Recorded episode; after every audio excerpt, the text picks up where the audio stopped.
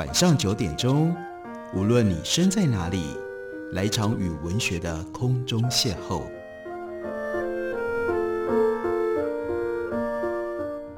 杨照谈书，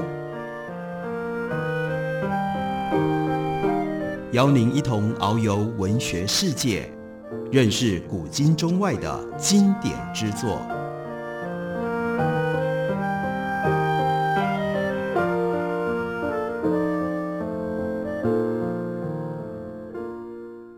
各位听众朋友，大家好，欢迎收听杨照台书。本节目台北广播电台 FM 九三点一，每个星期一到星期五晚上九点为大家播出。我是杨照，在今天的节目当中，继续来为大家介绍《灵魂与灰烬》，这是国家人权博物馆和春山出版联合出版的最新的一套白色恐怖散文选。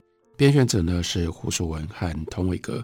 我们今天要为大家介绍的是这套书其中的第三册，它的书名叫做《它的花》。并不沉重。这本书主要处理的是一些白色恐怖受难者。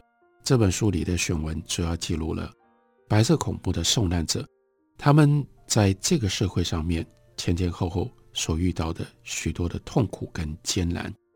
在胡淑文为这册所写的导读当中，开头就先特别提到了寂寂，因为书里面选了寂寂行走的树部分的文字。胡淑文说。真正的伤痕是无法告别的。小说家季季以写作修补记忆，修补伤痕。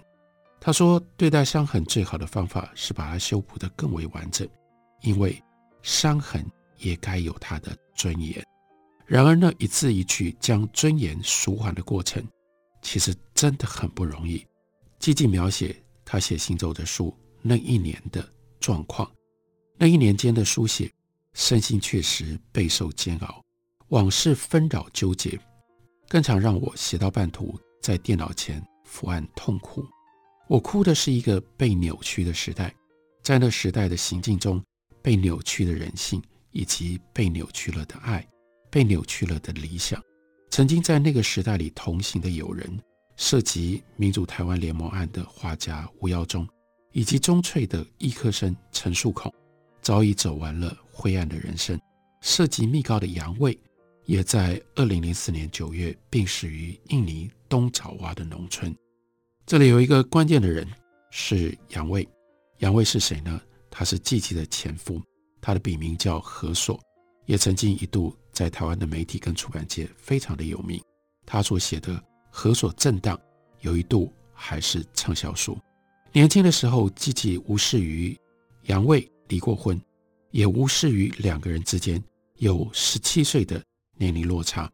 杨卫比季季大了十七岁，也无视于杨卫曾经坐过十年牢。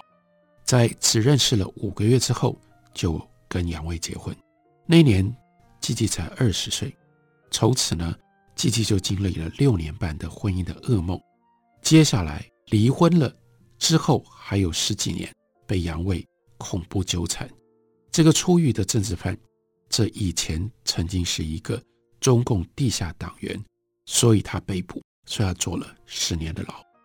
这个杨卫在遇见寂寂之前，其实他整个人从人格到个性就被这样的经历已经败坏彻底，被摧毁的彻底，偷窃成性，嗜赌如命，满口谎言，谩骂施暴，甚至一度把刀架在寂寂的脖子上。根据杨卫说，被捕之后，他曾经遭到严刑拷打。新婚期间，他都甚至会在午夜睡梦当中尖叫。而且这样的一种伤痕，这样的一种反应，连到晚年，他离开了台湾，移居到这么远的印尼，都还摆脱不掉。不过，当时他没有告诉自己的是，在坐牢十年之后出狱，他变成了。警总所吸收的线民，所以季季一直记得事件。这个事件就是民主台湾联盟，因为被杨卫告密，所以参与在其中的人被捕。这事件前的某一天，杨卫彻夜未归，回家之后呢，对太太一句话解释也没有，双手蒙面开始痛哭，由此就展开了台湾现代文学史上最著名的一桩。白色恐怖案件，一九六八年民主台湾联盟案，逮捕了三十六个人，起诉了包括陈英珍在内的十四个人。这十四个人被判处十年徒刑到管训不等。被判十年有四个人，陈树孔最年轻，跟季季的感情最好，所以季季写了一段回忆绰号叫做“单杠陈树孔”的文章。他出狱之后，在永和开了一家小店，叫做“新生食品行”。包括这样的一个招牌，都是心酸的，好像是特别冲着管区警察跟特务在昭告说：“我在这里哦，你们不要认错了，而且我新生喽。”季季一次又一次在路上，但不敢去跟他相认，只是在那里看他的店，然后呢，目光尾随他这个时候。拖着意志的一种走路的样子，也不敢去跟他说，因为害怕一切无以预测的、无力承担的后果。偷偷摸摸六年，一直到发现陈树孔好像人不见了，才去问邻居，说是重病住院，才提起勇气去看他。老朋友相见，对方拉着季季的手，笑开了脸，但是接着泪水一滴一滴。淌下，陈树孔欢喜看到他，还一直说谢谢，谢谢你来看我。这是政治犯最深刻的一种痛。出狱了之后，没有人来敢看他，没有朋友了，过去的朋友都躲得远远的。三天之后，陈树孔就走了，才四十三岁。所以季季说，在单杠临终之前，到了病床前，握住他的手，我都没有说出。秘密，什么样的秘密？那就是关于杨卫的秘密。不管他怎么偷窃、怎么撒谎、怎么暴力，但是杨卫一直到案发，对于陈树孔来说，都是他敬爱而且信任的大哥，是在牢里待了十年，真枪实弹斗争过也付出代价的前辈。可是正就是杨卫出卖的他们，即使家暴离婚了，季季仍然跟杨卫。共担着这一份耻辱，他知道是杨卫告密害了这些人，可是这些人不知道，甚至季季代替了杨卫，杨卫逃避一切，所以剩下季季来承担这份耻辱。他背负着告密者的秘密，形同将自己推入告密者的道德地狱里面，这就是他痛苦的根源。杨卫是一个被关了十年的地下党人。但是他腐烂了，只剩下一条沿着人性曲折一路溃败的苟活的烂命，连几颗粽子，连孩子的医药钱也偷，而季季深受其害，却无法置身事外，单单用受害者自居，这就是季季特殊的身份，也是使得他的文章特别有力量的一种根源的理由。在季季的行走的书当中，收录在这本选集里，有他写吴耀宗的一段文字。他说：“从我认识杨卫到所谓民主台湾联盟案爆发的四年当中，他特别讲，我没听过吴耀宗说过任何一句话。他说，在阿肥家的客厅，在烤小牛之夜，人多嘴杂闹哄哄的时候，沉默不语的不只有吴耀宗。所以呢。”大家也不以为奇。阿飞说呢，吴耀宗在国立艺专当助教，跟陈英珍是死党。两个人呢，从初一到初三一起坐火车上学。那所以大家叫陈英真叫大头，所以就叫吴耀宗小头。因为这个多爱这个谁啊？吴耀宗常常都跟在陈英珍身后。一九六六年夏天某一个星期天的下午，陈英珍。就带着玉天聪、戚等生、吴耀宗、王小红等人来到了季季的家里面，就告诉季季说，他们要办一本同人杂志《文学季刊》。陈英珍其实主要不是来找季季，是来找杨卫。那个时候仍然叫杨卫大哥。他对这个做过十年牢的大哥特别说：“你是我们的典范啊！第一期你要给我们写一篇小说。哎呀，不过没有稿费。”在季季的鲜活的回忆当中，他说：“我家在永和中心街四十四巷三弄底，客厅很小，两张书桌，两个书柜，四把椅子。他又特别到后面餐厅搬了圆凳，三只太挤，勉强只能放两只，所以还缺一个位置。那个时候，季季怀孕了，所以陈映真硬是要她坐下来，那就要有人站着，谁站着呢？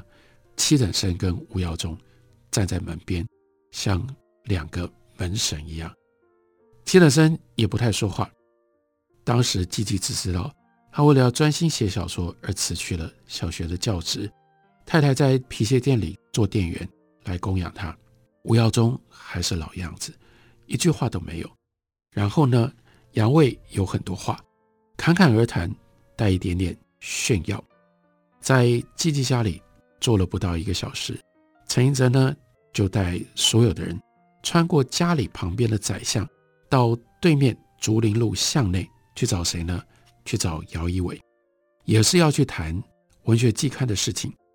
姚先姚一伟呢，当时在台银工作，所以他住的呢是台湾银行配的日本宿舍。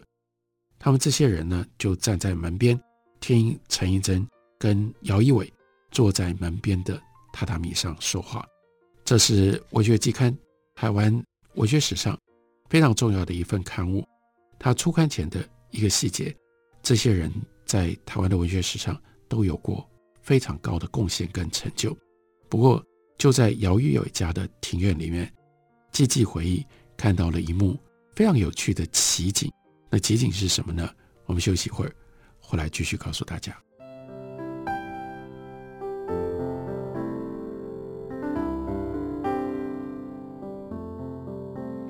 听见台北的声音，拥有颗热情的心。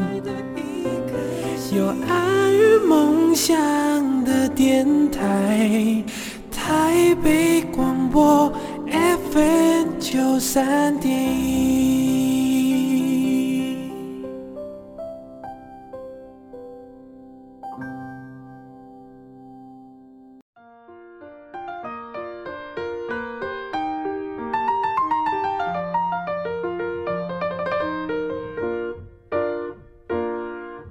感谢您继续收听《杨照谈书》本节目，台北广播电台 FM 九三点一，每个星期一到星期五晚上九点，为大家播出到九点半。今天为大家介绍的是胡淑文跟童伟格他们所编的《灵魂与灰烬：台湾白色恐怖散文选》，其中的第三册书名叫做《他的话并不沉重》。我们读到其中收录季季的文章，回忆也因为白色恐怖而曾经坐过牢的巫耀中，他回想。原来所认识的吴耀宗，他把我们带去的那个场景，是陈映真和姚一伟在谈文学季刊要创刊的事情，在姚一伟的台银宿舍那一排日本宿舍前面，有一片宽敞的空地，矗立着七八棵茂密的龙眼树，垂着一串串开始晕黄的果实，树下有一群花色华丽的红花鸡，间杂着几只白母鸡。带着吱吱叫的小鸡们低头在地里啄来啄去找虫吃。陈映真跟姚先才刚开始说两句话，隔壁宿舍前面突然咯咯咯响起了木屐声。一个穿着碎花蓬裙的漂亮女孩，左手拿着一个铝盆，然后呢亮声叫着：“嗨，鸡妈妈、鸡小妹、鸡小弟，来吃米哦，来吃米哦！”边叫边以右手不断地抓米往下撒。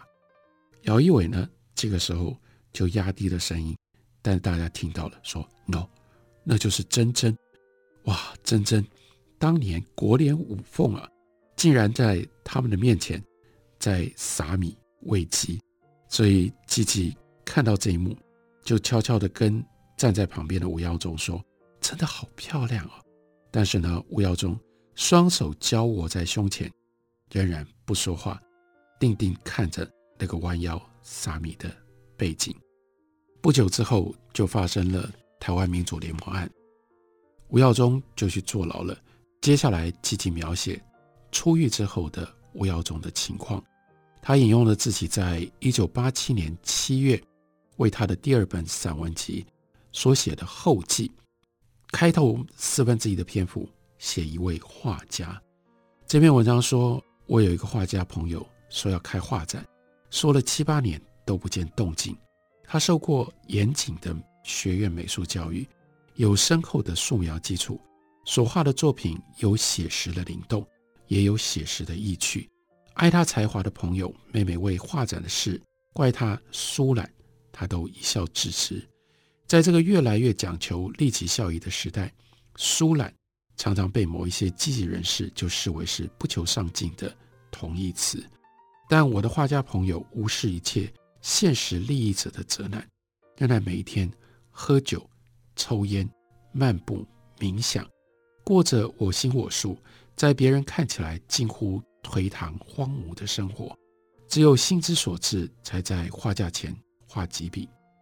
两三年前有一天，我和另外一个朋友去看他。